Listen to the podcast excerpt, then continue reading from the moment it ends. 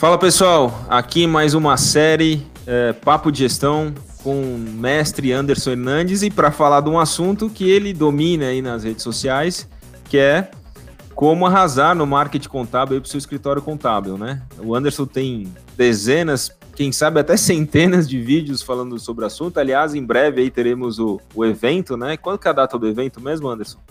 Agora você me pegou.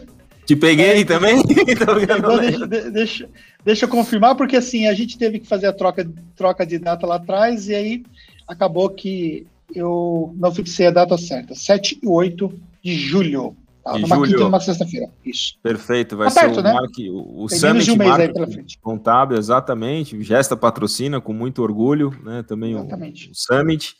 É, e aí, Anderson, para falar aqui nesse, nessa série, né? Quais são as dicas aí? Eu sei que você dá milhares de dicas, né? Para um escritório contábil falar de, de marketing para o escritório contábil, né? Porque eu sempre bato na tecla o escritório contábil é uma empresa. Uma empresa tem que ter marketing, comercial, operação, né? E o contador fica muito preso na operação, né? Como é que é sair do zero aí e começar a colocar o pezinho aí no, no marketing? Então, primeiramente, eu diria que você precisa ter um direcionamento, né? O que acontece com o marketing é que todo mundo acha que entende de marketing de uma certa forma, entendeu? Acha que não tem uma estrutura de estratégia para você fazer o marketing. Então, acha que o marketing basicamente é você ter um serviço de qualidade e o cliente vai indicar para você automaticamente. Então, tem muita, mas muita coisa que você pode fazer. E aí, o conhecimento é essencial. Se você não tiver um direcionamento, acaba que você é, se perde no caminho. Ou você vai fazer coisas que não fazem muito sentido, ou você vai gastar demais, ou você vai gastar errado, e aí, consequentemente, você vai minimizar as suas possibilidades de sucesso. Então, a recomendação que eu dou é você primeiro aprender minimamente o marketing para você poder começar ali a fazer suas estratégias. E, e, você acha que faz sentido eh, começar terceirizando isso, começar com uma empresa externa, depois internaliza? Como é que qual é a sua visão sobre isso, né? Porque às vezes não eh, não, não só para marketing, né, mas para alguns serviços, às vezes você não conhece, às vezes é bom trazer um conhecimento de fora, né? Ou às vezes porque você também não tem muito dinheiro para gastar, né? E às vezes você ter gente. É, se você não conhece as pessoas e aí gerenciar pessoas num assunto que você não conhece é mais difícil. Mas como é que você vê? Porque às vezes também contratar, eu não tenho nada contra agências, né? Tem boas agências e agências ruins, como tem bons escritórios e escritórios ruins, né? Mas qual é a sua visão sobre isso? Faz sentido? Não faz sentido? É, eu, eu, tenho algumas opiniões que depois de um tempo para mim não faz, né? Mas é, às vezes faz também você ter alguns jobs com a agência. Como é que é a sua visão da agência no, no, no mercado contábil? Então, a visão que o mercado muitas vezes tem, na minha opinião, uma visão equivocada sobre o trabalho da agência. É a visão, por exemplo, de que eu contratei a agência e está resolvido o problema do meu marketing. Na verdade, você, quando você delega toda a estratégia de marketing para a agência, na verdade você está cometendo um grande erro, porque a agência ela é um apoio para o seu trabalho. E aí o trabalho ele vai funcionar quando você tem um trabalho a quatro mãos. Então você precisa entender qual é o seu papel e qual é o papel da agência. Então, por exemplo, para escrever um conteúdo, publicar um conteúdo, para editar um conteúdo em vídeo, para cuidar da parte do SEO do seu site, essas coisas a agência faz sentido.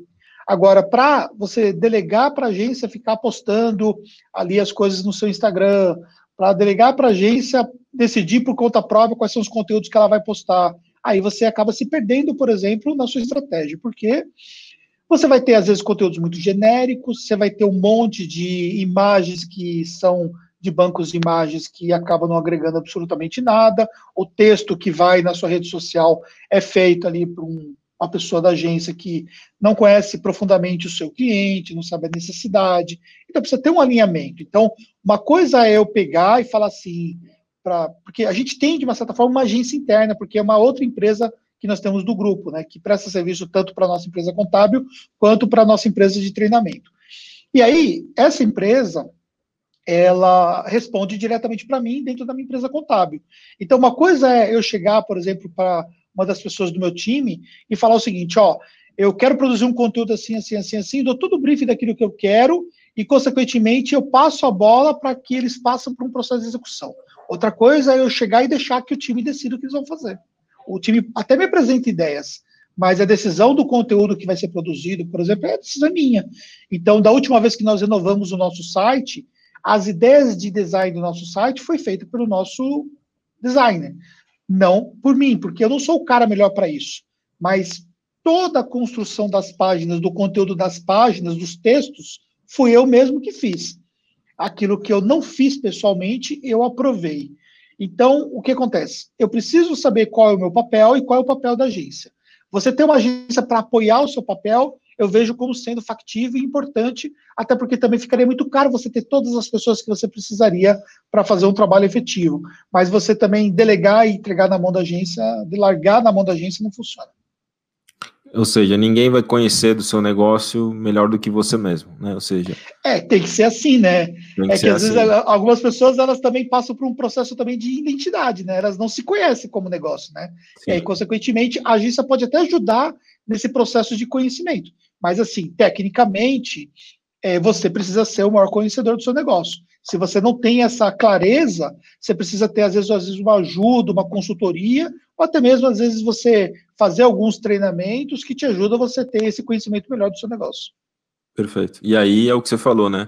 Revise tudo. Você pode até deixar eles produzirem, né? Mas a revisão para dizer faz sentido ou não faz sentido é você mesmo, né? Não, não é o famoso não delargar para a agência, né? Acho que é, é isso. Exatamente. A gente tem, por exemplo, aqui uma demanda grande de conteúdos que são postados, né? E, e alguns conteúdos eles são altamente estratégicos. Os conteúdos que são altamente estratégicos, eu faço revisão linha por linha daquele conteúdo. E aí, consequentemente, o conteúdo passa por mim antes para efetivamente eu fazer a liberação. Os conteúdos que não são estratégicos, são conteúdos mais cotidianos, existe uma base né, de conhecimento para aquele conteúdo ser preparado e, consequentemente, o time tem ali é, tem ali empowerment para efetivamente tomar algumas decisões em relação à publicação e tal. Tanto, por exemplo, que a minha coordenadora de conteúdo, ela toma a decisão de quais são as datas de publicação, ela que faz toda a parte de cronograma de conteúdos no blog, tudo mais. Eu não me envolvo com isso, porque não faz sentido eu me envolver com isso. Agora, eu tenho um conteúdo que é estratégico. Eu chego lá e falo assim: seguinte, é, esse conteúdo aqui você vai passar na frente de todo mundo, tá? Então, é, você vai. Ah, mas eu, eu tenho próxima data para tal dia. Se eu falar que vai ser publicado hoje, vai ser publicado hoje. Por quê? Porque, do ponto de vista estratégico, eu sei o que eu estou querendo. E ela não sabe. E aí eu quebro, às vezes, a rotina para eu, de repente, aproveitar a questão daquele, daquela tendência, daquele assunto e tudo mais, entendeu? Então, é pensar sempre que você precisa ter o controle daquilo que está sendo feito. Até detalhes, por exemplo, como a, o tema de um conteúdo, a URL que vai ser colocada para aquele conteúdo, eu já dou previamente como eu quero. Eu já digo o seguinte: ó, a URL desse conteúdo aqui no blog vai ser tal URL. O tema é esse aqui. Porque é um conteúdo, por exemplo, estratégico, porque eu tenho uma, um objetivo muito maior do que puramente publicar um conteúdo lá. E aí volta naquilo que você comentou no começo, né? Você precisa conhecer um pouco também é. para saber da importância processo, né? dessas né? coisas, do porquê, né? Exatamente. Anderson, obrigado mais uma vez. Obrigado aí por esse papo de gestão, mais algumas dicas aí sobre marketing, falar um pouquinho de agência, acho que dá, um, dá uma clareada aí pro, pro pessoal. Tá bom? Um grande abraço. Com certeza, foi um prazer. Tamo junto aí, que precisar é só me chamar.